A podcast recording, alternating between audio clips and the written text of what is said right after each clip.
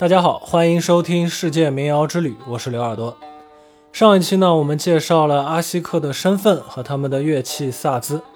那这一期呢，我们按照时间顺序给大家介绍四位在历史上比较有代表性的阿西克。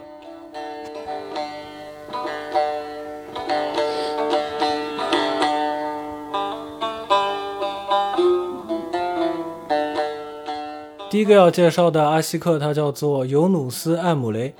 他生活在十三到十四世纪的安纳托利亚中部。当时，安纳托利亚的塞尔柱苏丹国啊被蒙古人击败了，分裂成了许多的小公国。而当时奥斯曼帝国呢还没有崛起。总的来说呢，就是一个非常动荡的时代。尤努斯·艾姆雷呢，他是苏菲文学的创始人之一，也是土耳其文学的先驱。他的诗歌作品在后世一直都被人传颂。由于他的作品表达了一种对全人类的大爱啊，所以说呢，在二十世纪再次受到了来自全世界更多的关注。说到这里呢，我们需要简单的先介绍一下伊斯兰教的苏菲派。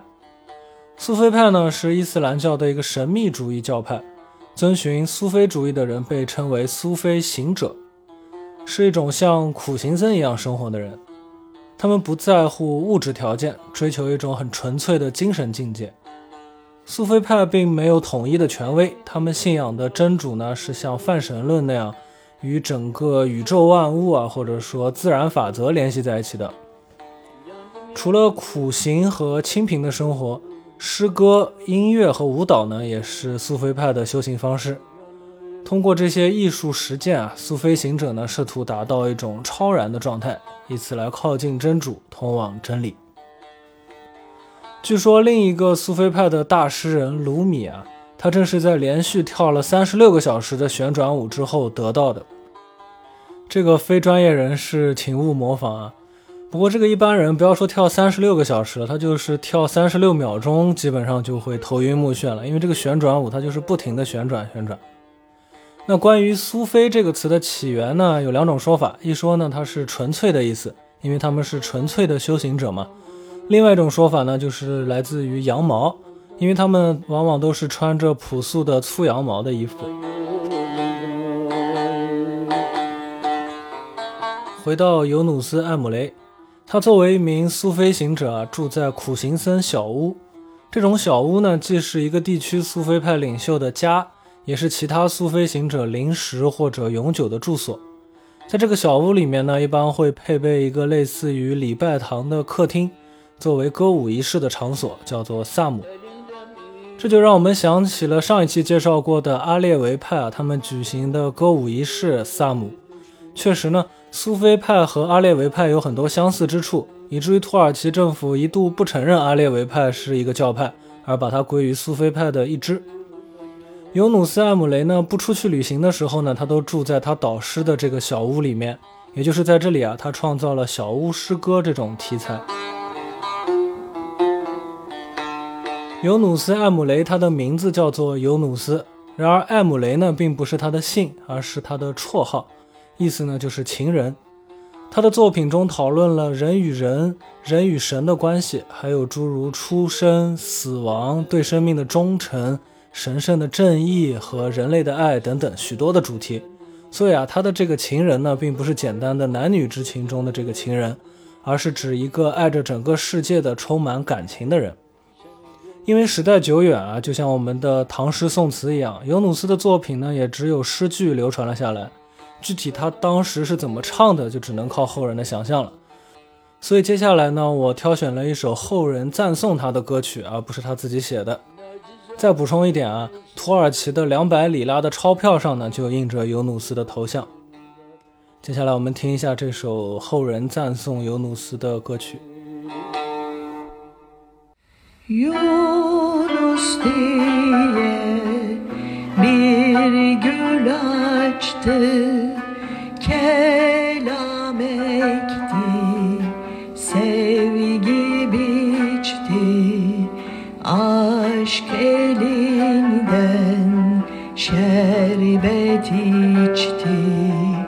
Aşık Yunus emre geçti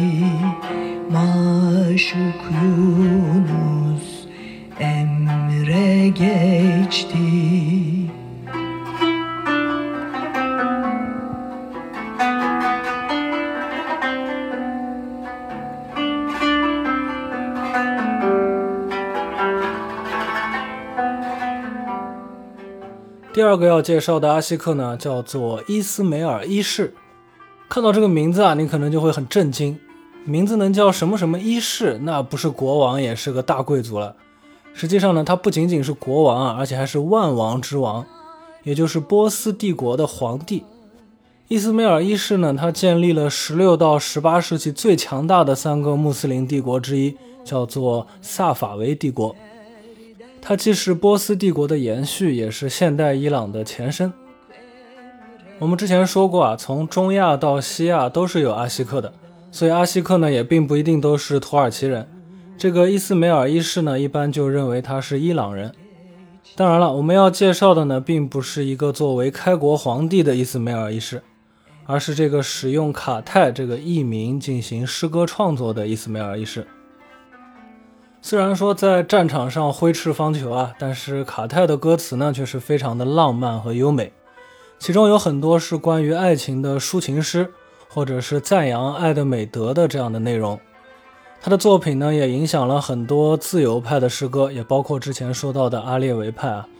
因为同样只有文字流传下来，所以在这里呢我就读一小段他的诗歌，大家可以从中看看这位四处征伐的皇帝他内心温柔的一面。冬天过去了，春天来了，玫瑰花蕾苏醒，花园复活了，鸟儿们都在疼痛的和谐中鸣叫。爱是一束激动人心的火焰，烦扰着我。大地披上毛茸茸的绿色，窃窃私语压过曾经宁静的沉默。细流拍打着柏树的树根，而斑鸠咕咕哀怨地吹着长笛。Emre geçti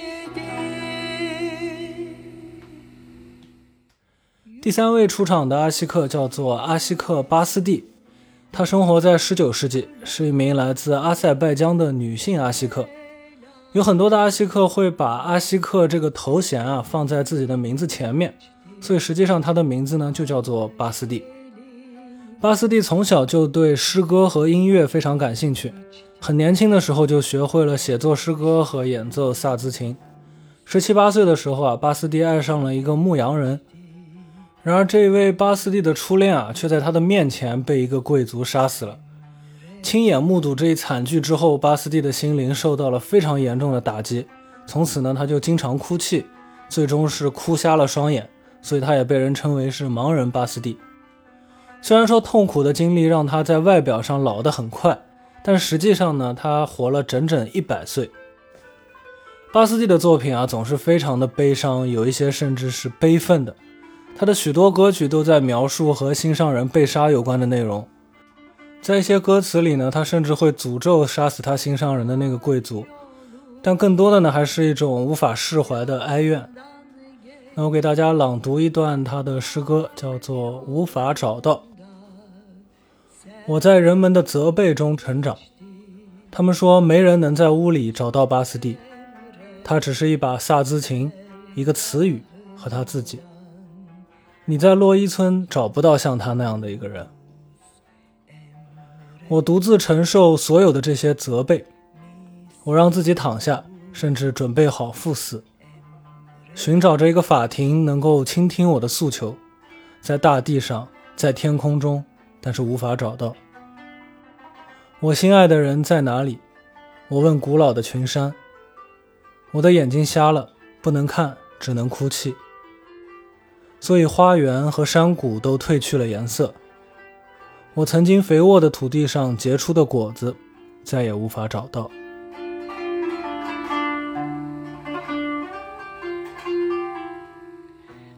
这首呢是我自己翻译的，翻的可能不是太好啊。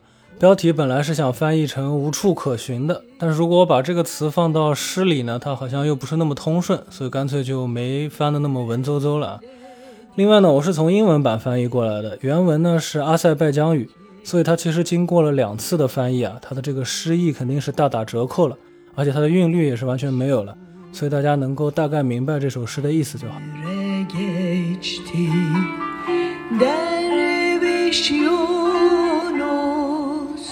Geçti Derviş Yunus emre geçti 最后一位要登场的呢是阿西克维萨尔。维萨尔一八九四年出生在一个农民家庭，他的两个妹妹呢都死于天花，而他自己也在七岁的时候因为感染天花而双目失明。后来他的父亲呢给他买了一把萨兹琴，从此维萨尔就走上了音乐的道路。三十出头的时候啊，维萨尔在一位小城市市长的资助下，开始了全国的旅行和表演，成为了一个真正的阿西克。一九三八年，土耳其的国父凯莫尔去世，他创作了一首阿塔图尔克的挽歌来献给凯莫尔，因为凯莫尔的姓氏就是阿塔图尔克嘛。那这首歌呢，也成为了每年凯莫尔的纪念日，土耳其官方都会播放的歌曲。维萨尔的作品主题也和很多阿西克一样，是包罗万象的，生活中的各种情感啊、政治批评啊、对大自然的赞美啊，以及一些宗教的内容，都会在他的歌曲里出现。一九七三年呢，维萨尔死于肺癌，他的家被改建成了他的纪念馆，而他呢，也被土耳其人称为阿西克传统的最后一位伟大代表。当然了，直到现在，阿西克们依然是前赴后继啊，并没有断绝这种传统，只是说暂时还没有谁能像维塞尔这样被公认是伟大的。那今天介绍的四位阿西克里面，只有阿西克维塞尔，因为他出生的比较晚嘛，所以说他的歌曲是有录音的。那么大家现在听到的就是他的歌曲。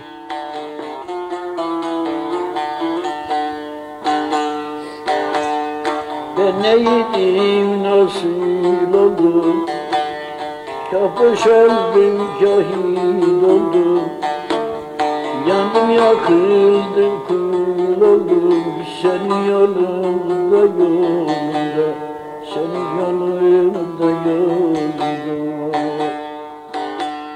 那我们今天介绍的这四位阿西克啊，他们既有僧人，也有俗人，既有皇帝，也有穷人家的孩子，既有男性，也有女性。从这四位不同时期的阿西克呢，我们可以看出啊，只要你心中有爱，并且擅长诗歌和音乐，无论你是怎样的出身、怎样的阶级、性别还是种族，都可以成为一名阿西克。最后，感谢大家的收听。大家也可以在各个音乐平台搜索“刘耳朵”，找到我自己创作的歌曲和纯音乐作品。如果你喜欢我的节目，欢迎订阅、点赞和转发给你的朋友。大家有什么想法，都欢迎在评论区留言与我互动。那么，在这首阿西克维塞尔的歌曲当中，结束今天的节目。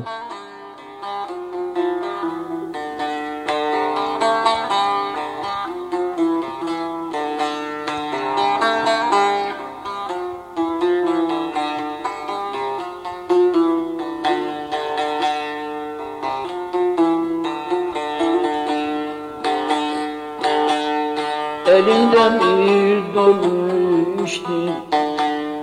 Türlü türlü derde düştü. Cümle varlığımdan geçti. Senin yanında yanında Senin yanında.